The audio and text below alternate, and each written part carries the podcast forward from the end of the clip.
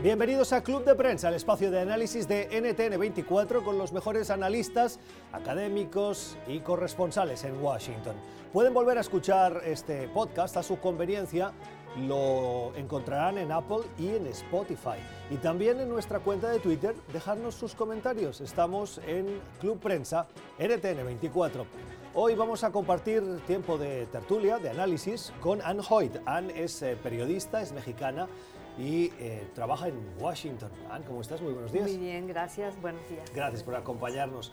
Hoy damos la bienvenida a Carlos Ponce. Carlos es analista político y es profesor de la Universidad de Columbia. ¿Cómo estás, Carlos? Muchísimas gracias por invitarme. Gracias por venir, un gusto tenerte. Y también con María Peña. María es periodista, es nicaragüense, trabaja en Telemundo Digital.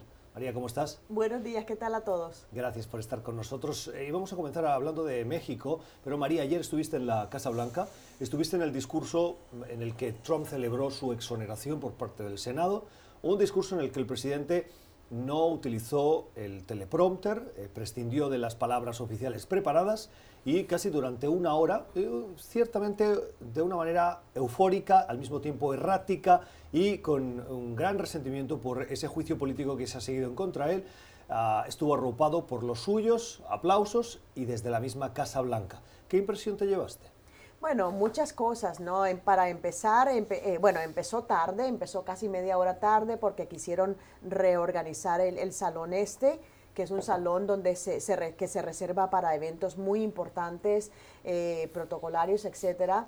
Eh, fue efectivamente un discurso improvisado, no utilizó el teleprompter, fue un discurso triunfalista, vengativo, eh, elogió a todos sus aliados y los fue nombrando con nombre y apellido que estaban ahí en el salón, comenzando con el líder de la mayoría del Senado, Mitch McConnell, eh, en el lado de la Cámara de Representantes también, o sea, todas aquellas personas que lo defendieron eh, a capa y espada durante todo el proceso del impeachment o, el juicio político. Y también este, nombró eh, a los que percibe como enemigos, comenzando con la presidenta de la Cámara de Representantes, Nancy Pelosi. Eh, recordemos que ellos dos han tenido, mantienen viejas rencillas desde incluso antes de que el presidente llegara al poder. Es una Pelosi es una de las pocas eh, líderes políticos en Washington que se atreve, digamos, a plantarle cara al presidente eh, y él no tolera ese tipo de, atrevimientos, digamos.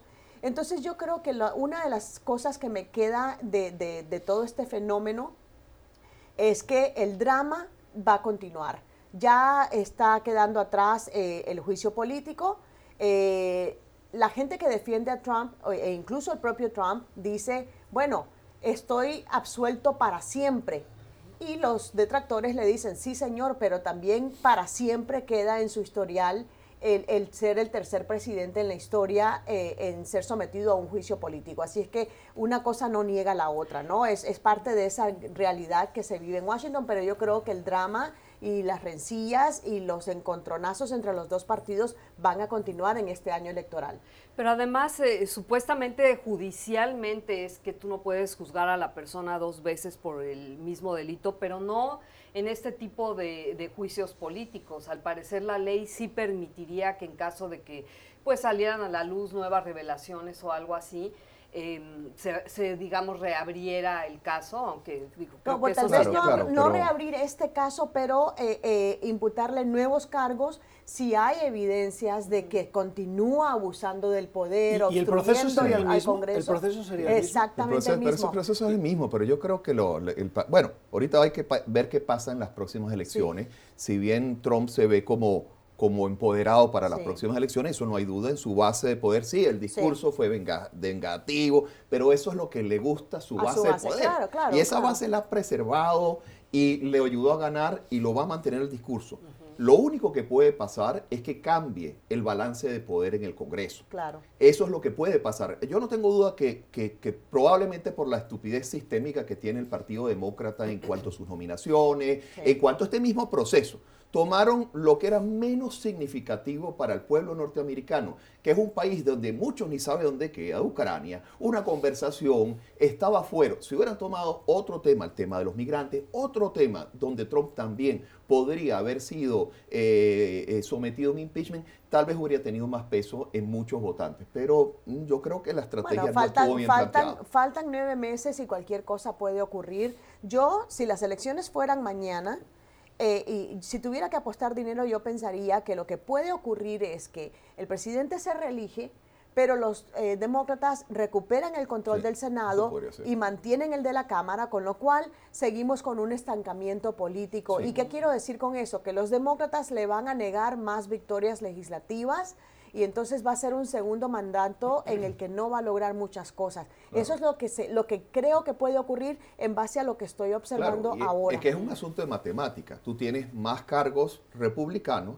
bajo concurso en estas elecciones, bajo competencia, van a ser más competitivos los senadores que tienen que defenderse. Sí que los demócratas que tienen que defenderse. Eso te da una posibilidad para el Partido en el Senado, En el Senado hay 21 escaños republicanos en, disputa y 12 demócratas. Entonces, ahí cualquier cosa puede ocurrir. Obviamente, otro factor importante que ya lo discutíamos fuera de cámara es la movilización de los votantes. El que se queda en casa pierde. María, hay un aspecto que me gustaría que abundásemos. Antes de entrar en el programa conversábamos sobre Nancy Pelosi. Nancy Pelosi es eh, un gato viejo de la política. Ah, si está donde está, si ha sido dos veces eh, presidenta de la Cámara de Representantes, si ha sido la primera mujer en ostentar ese cargo, em, si sabe manejar el partido y conoce los entresijos de, los vericuetos del legislativo, es ella. ¿no? la planificación de este proceso, ah, ella la tiene calculada con toda probabilidad teniendo en cuenta ese bagaje y esa experiencia. Ella sabía que este momento iba a llegar y muy probablemente cuando dio el paso para abrir el juicio político supo que podíamos llegar a este punto.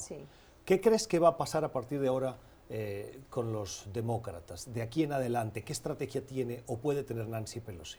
Bueno, no tengo bola de cristal, pero sí estoy de acuerdo contigo que es una señora muy respetada en círculos políticos, temida por algunos republicanos incluso, porque es una señora que toma las riendas, que es fuerte, que mantiene la disciplina del partido, incluso en momentos clave, en votaciones clave. Eh, recordemos que ella eh, puso resistencia a empezar un juicio político con la primera investigación sobre la injerencia de Rusia en las elecciones. ¿Por qué? Porque ella no lo veía claro. Ella no veía que, porque tú sabes, tú puedes acusar a alguien de cualquier cosa, pero si no tienes pruebas para fundamentar esa acusación, lo vas a perder. ¿Qué pasó en esta segunda ocasión? Que salió esta denuncia anónima donde se decía, este señor está queriendo sobornar a un eh, gobierno extranjero, eh, condicionando una ayuda militar a que ese gobierno anuncie una investigación contra los rivales políticos de Trump. Eso ya es más grave. Entonces em, eh, empezaron las presiones sobre el partido el partido está dividido sobre este tema, como tú decías, Carlos. Hay otros temas con los que ganó, recuperó el control de la Cámara el, partido el año pasado en, los asuntos que de verdad importan a los estadounidenses, ¿no? Cómo darle cobertura médica a su familia, cómo poner comida en la mesa, etcétera. Entonces, yo creo que eh, estos van a ser momentos de inflexión y de reflexión para el partido de, de cuál es la estrategia a seguir. Yo creo que no le quedó alternativa. Yo creo que si no hacía esto, el partido en pleno año electoral se le rompía, se le dividía en varios pedazos y fue forzada a un impeachment que yo creo que ella misma sabía que no iba a salir bien, pero lo interno del partido ella conserva un partido más o menos unificado de cara a unas elecciones muy difícil para ese partido. 8 y 40 minutos de la mañana en Ciudad de México. La Organización de Defensa de Derechos Humanos, artículo 19, acaba de eh, publicar y hacer eh, notoria la acusación al gobierno de Andrés Manuel López Obrador de que eh, el Estado es el principal, es la principal amenaza contra los periodistas.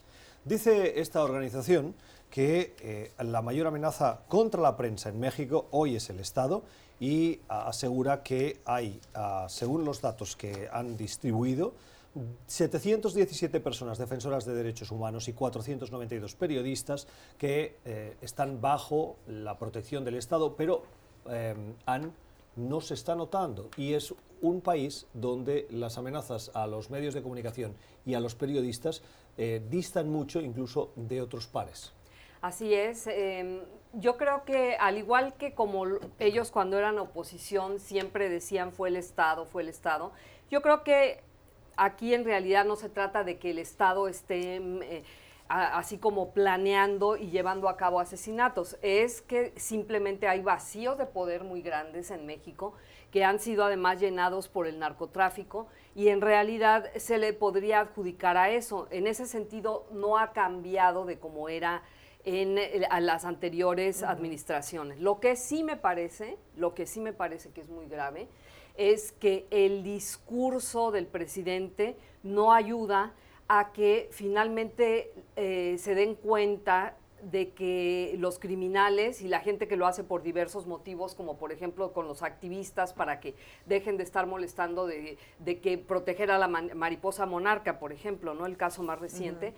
El, discurso del presidente de decir que no, que no, que él no abrazos sino balazos y que la gente y que peace and love y no sé cuánto, o sea, puede, puede ser muy bueno para un país como México que estaba ya en, llamas, pero no es una política que tú puedas llevar a cabo a corto plazo. Tienes tú que decir, este, vamos a darle a esta gente que se dedica al crimen todas las oportunidades, vamos a mejorar las condiciones para que no haya jóvenes que tengan que dedicarse a esto, etcétera, en programas específicos que van a dar frutos a largo plazo pero realmente lo que está haciendo cuando dice abrazos y no balazos, este, pues le está dando carta abierta a, mucha gente perversa que hay ahí. Y por otro lado, también debo decirlo, la manera como él también directamente ha acusado y acusa a la prensa de vendida, de que entreguista, de eh, chayoteros, como se les dice en México, quiere decir que reciben dinero por nota,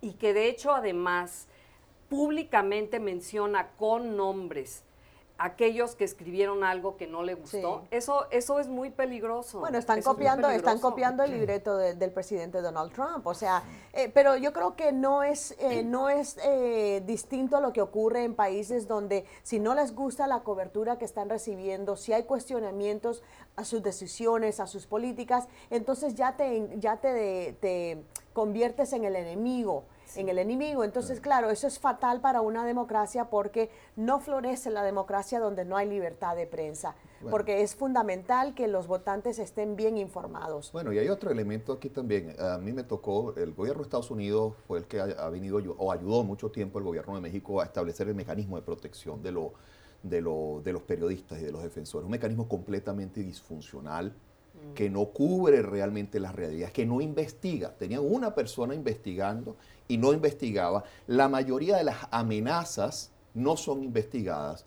Los periodistas mm, al final no se logra proteger. un, un, mecanismo que no tiene suficiente financiamiento, que no tiene interés, no tenía interés en el gobierno anterior, no tiene interés donde eh, en este gobierno no se han generado los mecanismos estadales de protección. Hay impunidad. Completa impunidad. 99%. 99%. Y además a veces entras en el mecanismo de protección y estás más desprotegido. Porque si tú trabajas en Morelos, si tú trabajas en cualquier otra zona de México, lo que hacen es moverte de tu comunidad para otro lado, te eh, eh, extraen de tu medio de trabajo y ponen a estos periodistas más vulnerados en lugar de investigar, en lugar de protegerlos en su zona y en lugar de vencer la impunidad, se sigue haciendo lo mismo. Para mí es lo mismo que la tragedia del gobierno pasado la continúa este gobierno en cuanto a estos mecanismos de protección que no sirven.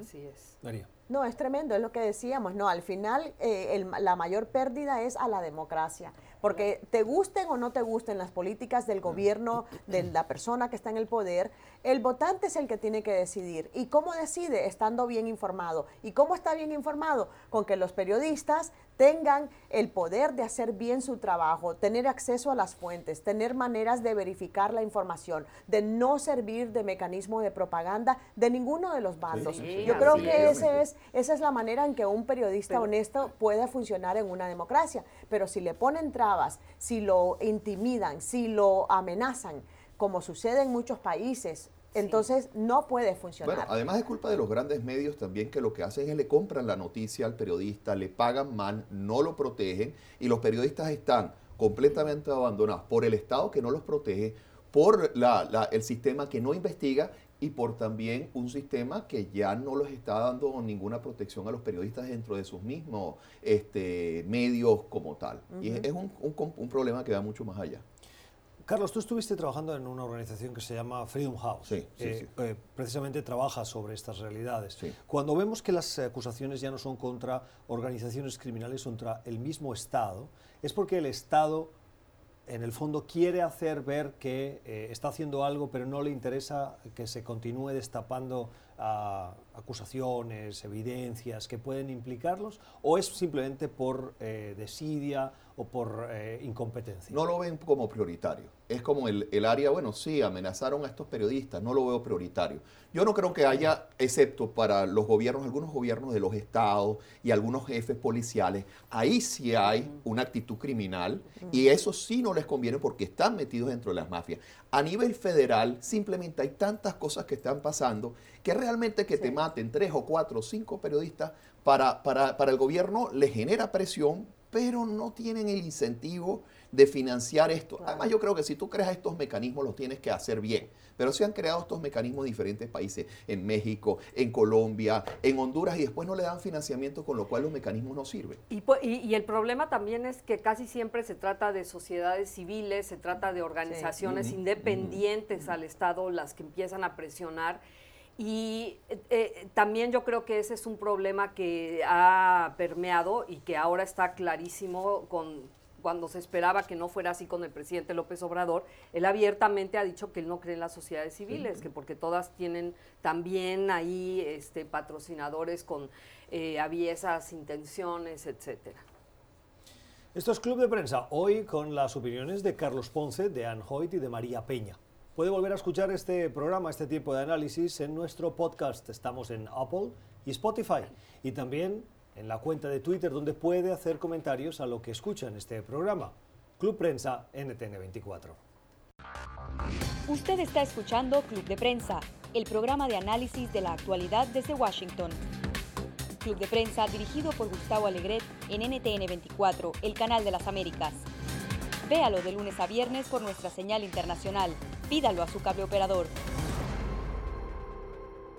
9 y 51 minutos de la mañana en Washington, 10 y 51 minutos de la noche en Beijing. El fiscal general de Estados Unidos, William Barr, anunció ayer que eh, el dedo acusador de Estados Unidos está sobre China y lo está en cuanto a robo de propiedad intelectual y espionaje. Tiene un coste, un impacto económico, dice el Departamento de Justicia de Estados Unidos, para la economía, para la economía de Estados Unidos de 600 mil millones de dólares. William Barth asegura que el 80% de los casos de espionaje económico que son recibidos por este Departamento de Justicia afectan a China y el 60% de los casos de robo de propiedad intelectual también. China acusada. Eh, pero no es algo nuevo. No es nuevo. Si China ha basado su modelo de desarrollo en el espionaje, en no respetar el, el derecho de propiedad, el trademark, ha sido el proceso de crecimiento de China ahorrarse todo eso todos estos años y empezar con productos muy baratos y empezar a mejorar tecnológicamente hasta que han llegado. Hasta el punto que los productos de acá se producen allá y se traen después para acá. En ese proceso China ha tenido una, una, una ventaja tremenda.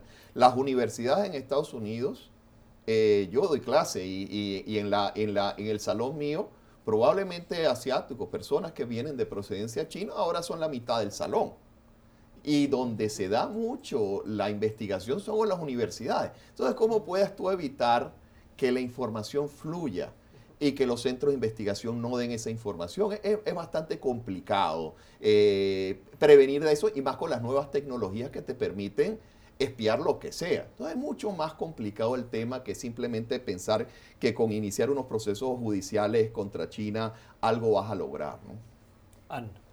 Bueno, es que además eh, eh, esto de la proteger la propiedad intelectual siempre ha sido muy difícil con China desde antes de que estuviera teniendo este resurgimiento. Porque sí, efectivamente, ellos, e, ellos en lugar de pagar, por ejemplo, un libro, incluso un libro o películas, que esto, de esto se ha quejado también mucho Hollywood, de que ellos toman el guion, toman el libro, le cambian el nombre y quién, además quién entiende los caracteres chinos también, ¿no? Este, entonces para ellos ha sido muy fácil y con la mano en la cintura simplemente ah, toman los libros, toda la propiedad intelectual eh, y no, ahí sí no me refiero necesariamente a la tecnológica o, la, o, la, de mm, IT, sino cualquier propiedad intelectual, le cambian el nombre y ya estuvo. Bueno, y son, y ya hemos, ya hemos visto, si vas a cualquier mercadillo en Nueva York, por ejemplo, tú te vas al barrio, te vas al barrio chino y encuentras, yo por lo menos con mi ojo no experto, yo no puedo diferenciar entre el, plagio y el original. Y claro, la gente va por el más barato porque tienes, te compras algo que te da estatus, eh, pero nadie va a saber si en realidad es el original o el, o el que plagió China, ¿no? Y, y, aquí en una sociedad de consumo como en Estados Unidos, pues es muy fácil que haya esa demanda, ¿no? Por artículos de calidad etcétera. Entonces, a mí lo que me parece muy curioso de todo este debate de que si China roba ideas e invenciones es qué va a pasar cuando continúen las negociaciones para el nuevo acuerdo comercial. Eh, hace muy pocas semanas el presidente Trump estaba pues celebrando que ya como una victoria eh, pues que ya pasaron la, la, primera fase de un nuevo acuerdo comercial con China. Recordemos que eh, han estado en esta guerra comercial. Eh, el presidente ha tenido que responder al empresariado estadounidense que ya empezó a sufrir los efectos de esa guerra comercial. Entonces yo creo que esto es un punto muy sensible y muy decisivo en, en esas negociaciones que están en curso. Yo creo que es que no hay planificación clara. Si tú estás embarcado en unas negociaciones con China, tú incluyes esto también dentro de los temas de negociaciones y no lo expones después públicamente como para generar más ruido. Entonces como que avanzas, ¿No retrocedes. ¿No será que buscan poner presión también, en esa negociación? También, también. Pero, pero, lo veo raro que eso no haya estado dentro de los puntos álgidos de esa negociación. Pero no es algo nuevo. Quiero decir, ya, ya en la administración de Barack Obama, cuando eh, el presidente Trump llegó a imponer aranceles eh, apretando a China precisamente por aprovecharse del sistema, uno de los elementos que estaba sobre la mesa, y me lo contaba alguien de la administración anterior, decía, los empresarios ya venían a quejarse, pero le pedían a la administración de Obama que no hiciera nada porque preferían asumir ese coste del robo que no tener problemas en la producción de sus productos. El menor de los males. Eh, el de todo, todo el modelo de crecimiento de Tesla, de algunas empresas, es porque se meten dentro del mercado chino y las empresas ven. O eh, Apple, o Apple, Apple. Tú vas a un mercado chino, yo he estado en Beijing y vas al mercado chino y tú encuentras a todas las marcas con todo y la bolsa de la tienda que te la venden a mayor precio, encuentras todos los productos Apple a una fracción del precio. Claro. Entonces ahí es que tú entiendes que esos mecanismos son complicados porque se fabrican allá. Otra cosa es que cojas ese aparato y luego quieras descargar las aplicaciones y no funciona. Ah, bueno, también ah, puede ser. no, lo intenté, no lo intenté, no lo intenté, pero... Pero, se ve bonito. Pero no, lo cierto es que te dicen, bueno, es que fabrican uno y se quedan otro. No sé cómo funcionan. ¿Quiere decir que Gustavo ha comprado uno de esos? Y no le funcionó. Ya te pasó, ¿eh? acaba de alguien admitir. Esto puedo asegurarte porque yo no he estado en China, nunca. He estado en Asia, pero no en China. En las calles de Nueva York. Sí, ¿verdad? Ahí no te venden esos productos. En México sí, qué En México sí, también. Sí, sí. Pero bueno, otra cosa rápido que quería mencionar al respecto de esto es que, por ejemplo, en Europa sí le molesta a, a ciertos países, a la comunidad europea, que Estados Unidos quiera de alguna manera limitar el contacto o el intercambio con China con respecto, por ejemplo, a lo de la 5G, la red 5G, porque Estados Unidos dice, ah, es que, es que ha sido, em, eh, no ha sido parejo, ¿no? Porque nosotros no invertimos tanto dinero, pero bueno, si ellos están invirtiendo más dinero en una tecnología, pues, este, ¿qué vas a hacer, no? También si te ganan la carrera tecnológica. 3 y 58 minutos de la tarde en Madrid. Hay una polémica. La semana pasada, eh, un avión procedente de Venezuela ah, llegó al aeropuerto internacional de Barajas, en Madrid. En ese avión viajaba Delcy Rodríguez, la vicepresidenta del gobierno de Nicolás Maduro. Delcy Rodríguez no puede entrar en el espacio Schengen de la Unión Europea, al cual pertenece España, por estar sancionada. Frente a esa situación de crisis que se podría haber producido con la entrada de eh, Rodríguez a territorio Schengen a través de España, el gobierno, el gobierno de Pedro Sánchez envió al ministro de Fomento, José Luis Ábalos, para reunirse con ah, Rodríguez y evitar convencerla de que no quisiera entrar en territorio español. Se ha sabido después que eh, Rodríguez bajó del avión, estuvo en la sala de protocolo del aeropuerto de Barajas y tras la reunión con el ministro eh, subió al vuelo de nuevo y salió del espacio Schengen en dirección a Doha, en Qatar. Eh, lo que publicó hace 24 horas un medio de comunicación en España ha generado mucho ruido, y es que el presidente Pedro Sánchez mantuvo una conversación telefónica con Delcy Rodríguez estando ella en Barajas. No sabemos el contenido, si damos por buena la información periodística, hubiera sido para convencerla de que no entrase en España ni en territorio Schengen. El gobierno de Pedro Sánchez ha salido horas después a negar la información publicada, asegurando que es mentira y que es mentira periodística. Es con intención de confundir, han dicho en un comunicado difundido ah, en el que desmienten la información publicada por el diario ABC. Pues lo que es un hecho es que yo creo que no deberían de estarse metiendo tanto en América Latina en general, este, y creo que esto es la influencia de, Podemos y que pensábamos que el gobierno o el partido de Sánchez hubiera sido un poco más este, discreto con respecto a esto, ¿no? Pero en realidad lo que parte de lo que dice el ABC es que en realidad Delcy Rodríguez lo que quería era pedirles que no recibieran a Juan Guaidó, que esa era la intención de su visita. Lo, malo es haber mentido desde el principio. Cuando, cuando Ábalos empieza a mentir desde la primera vez, que dice, no, no me reuní con ella. Las eh, pruebas están que te reuniste con ella. Mm. Nunca se bajó del avión. No, si se bajó del avión. Todo indica que han venido mintiendo desde el principio.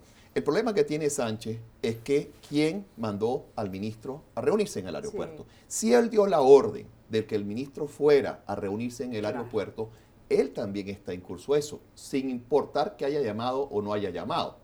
Pero si además la información dice que llamó, con todas las mentiras que se han dicho hasta ahorita, ¿cómo tú le crees cuando no han sido transparentes? Es muy difícil. No hagas cosas buenas que parezcan malas en todo caso y con esas mentiras ya están, este, pues de entrada están haciendo algo mal. Igual el contenido del avión. Eh, fuentes periodistas, eh, periodísticas dicen que el avión tenía oro, otras sustancias dentro del avión. ¿Se revisó eso? ¿No se revisó eso? Lo que tengo entendido por conversaciones con el, con, el, con el Comando Sur es que están utilizando aviones privados y aviones de gobierno para sacar oro de Venezuela, sacar drogas de Venezuela en aviones privados. Eso puede ser uno de esos casos. Ya, pero esa es una acusación fuerte que habría que respaldar con pruebas. Claro. Si existe, si está ocurriendo, que las demuestren y que se pueda informar la gente eh, y no, esté, no, no prestarse a a que cualquiera de los bandos, claro, que a cualquiera de los bandos empiece a difundir rumores con motivaciones políticas.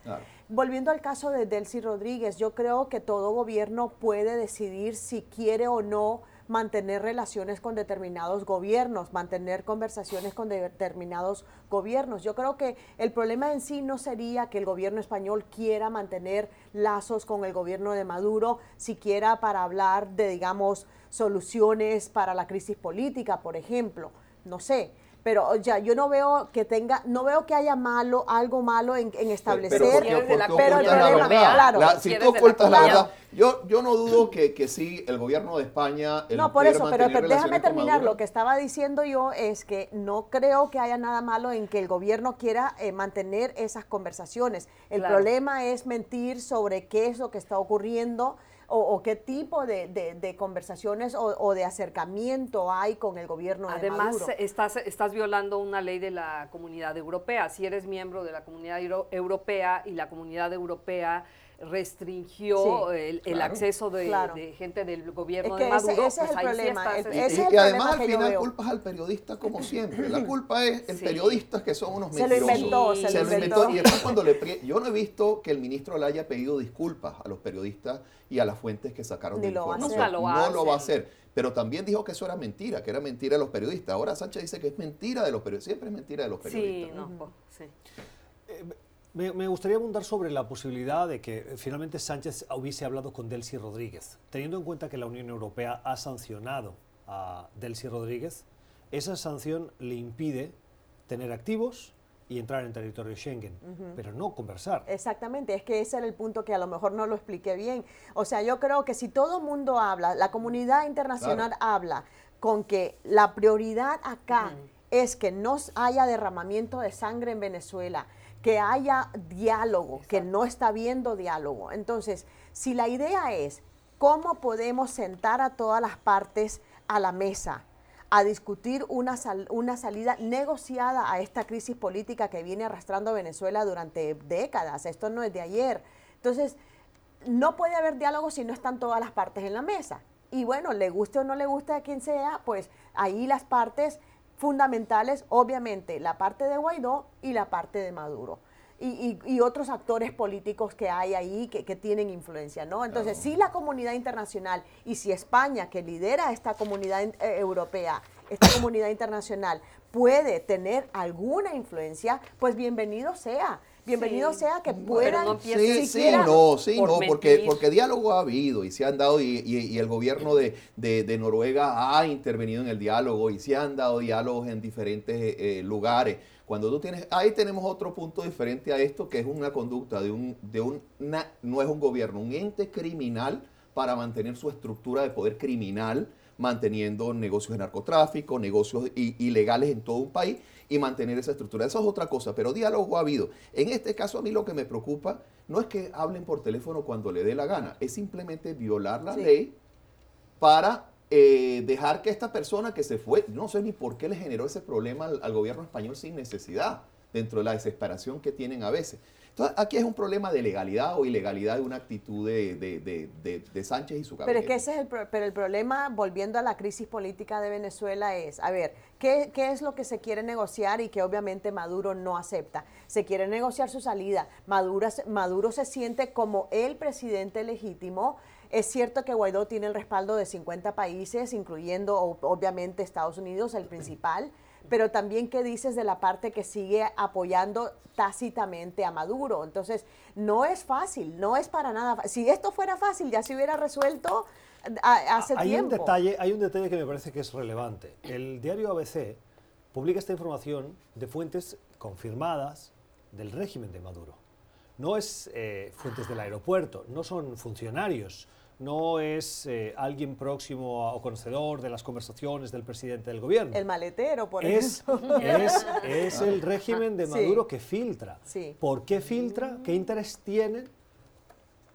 no, no, no, pero que, lo que pasa es que tú tienes un, régimen que está fraccionado por dentro también. El, régimen de Maduro sí tiene gente filtrando información porque le conviene hacerle daño interno, porque hay gente que mm. tampoco está muy de acuerdo con lo que está pasando y filtran información de todo tipo de todo tipo, de las operaciones, dónde operan las bases ilegales, los roles de los militares, los casos de corrupción, todo se está filtrando. Eh, eso a mí no me extraña.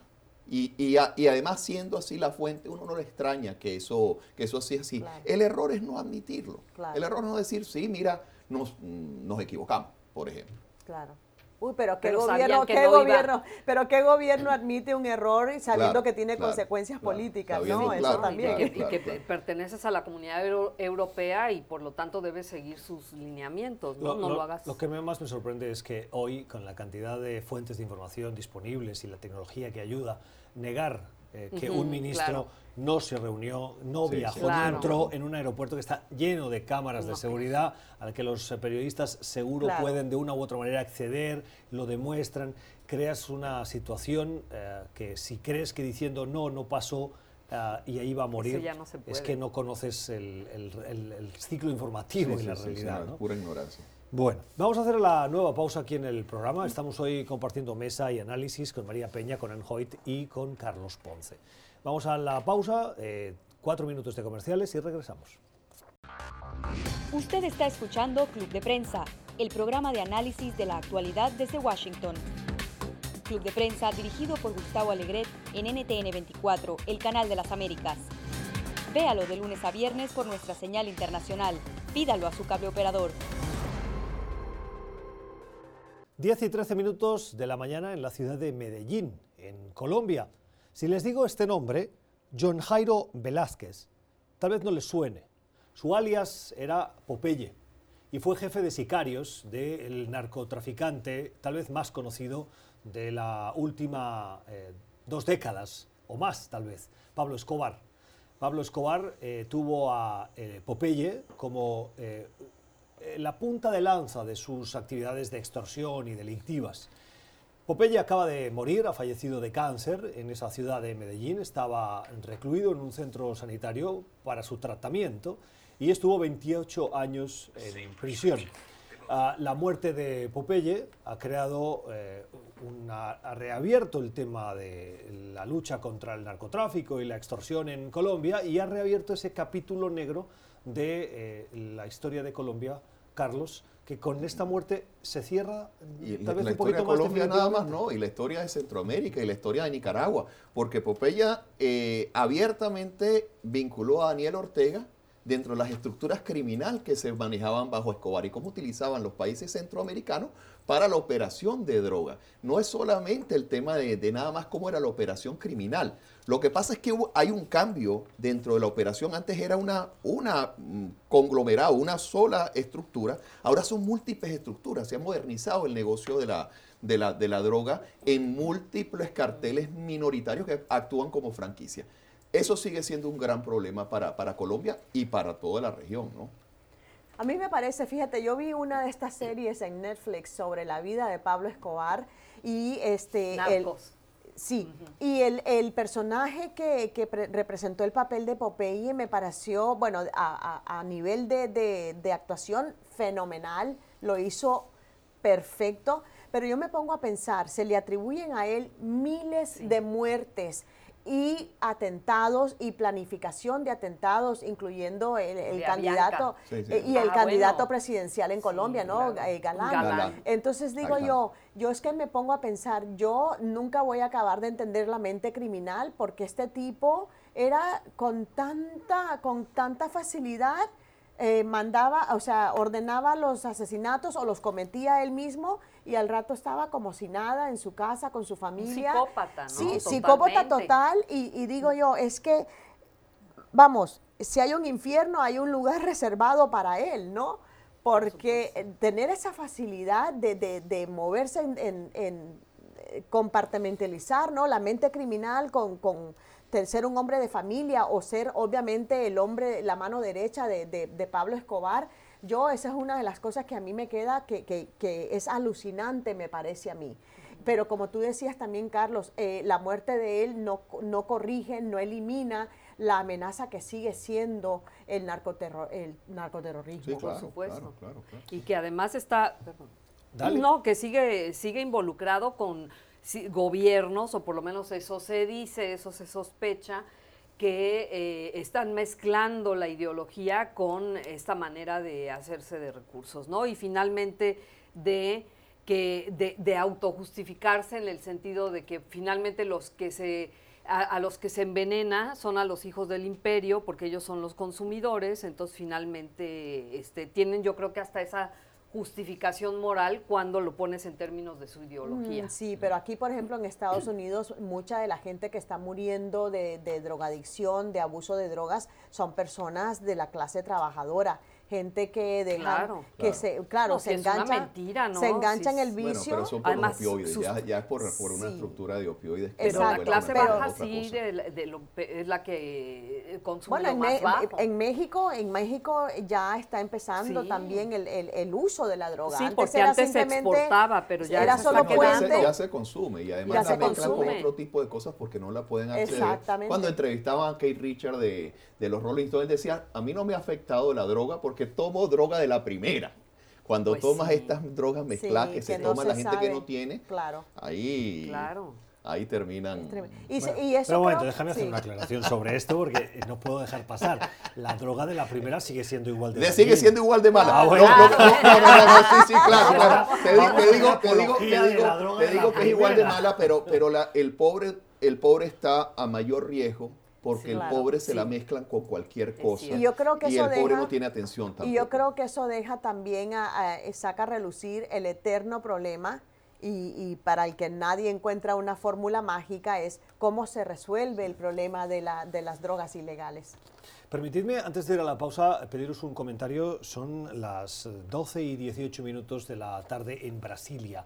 El presidente brasileño Jair Bolsonaro ha dicho, de manera un poco sorprendente, a tenor de las declaraciones y la animosidad que ha tenido con Alberto Fernández, el presidente argentino, que está dispuesto, que está listo para recibirle.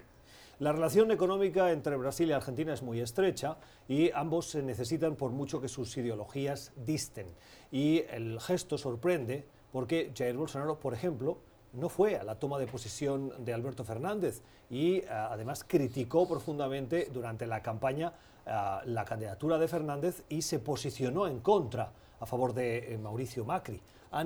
Le estrecha la mano, quiere decir que se impone el realismo político. Claro, se impone y además este, lo que está diciendo es que quieren comprar em, gas de, Argentina y, bueno, pues ahí sí que no, no te queda más que negociar. Aquí la ideología pasa a un segundo término porque pues cuando tienes ese tipo de necesidades prácticas.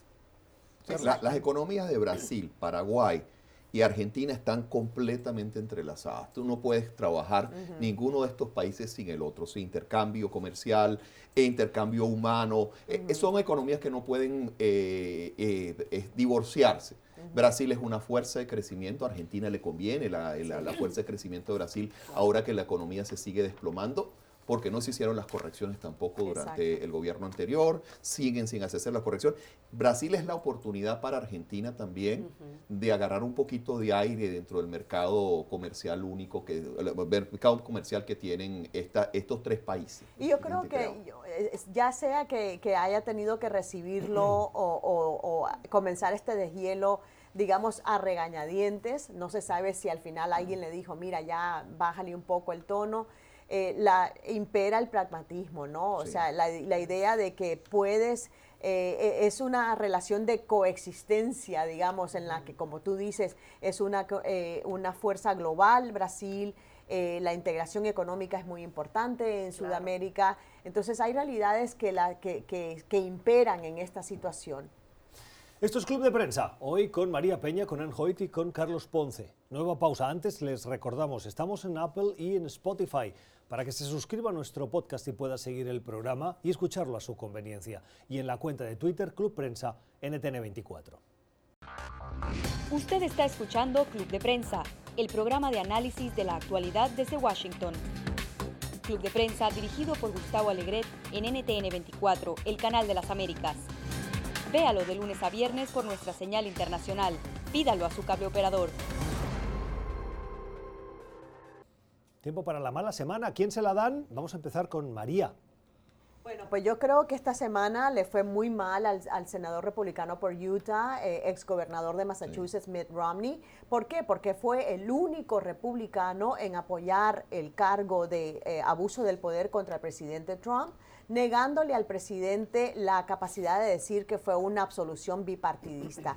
Pero ya le han caído encima todos sus aliados, aunque también tiene a, gente que lo declara héroe. Lo cierto es que pasa la historia eh, con este voto en contra de Trump. Mitt Romney, la mala semana de María Peña. Carlos. Eh, Nicolás Maduro definitivo. Si él estaba, él debe haber estado viendo televisión, el Estado de la Unión, ver cómo aplaudían a Guaidó y ver que era un aplauso de toda la Cámara, bicameral. Esa noche no durmió.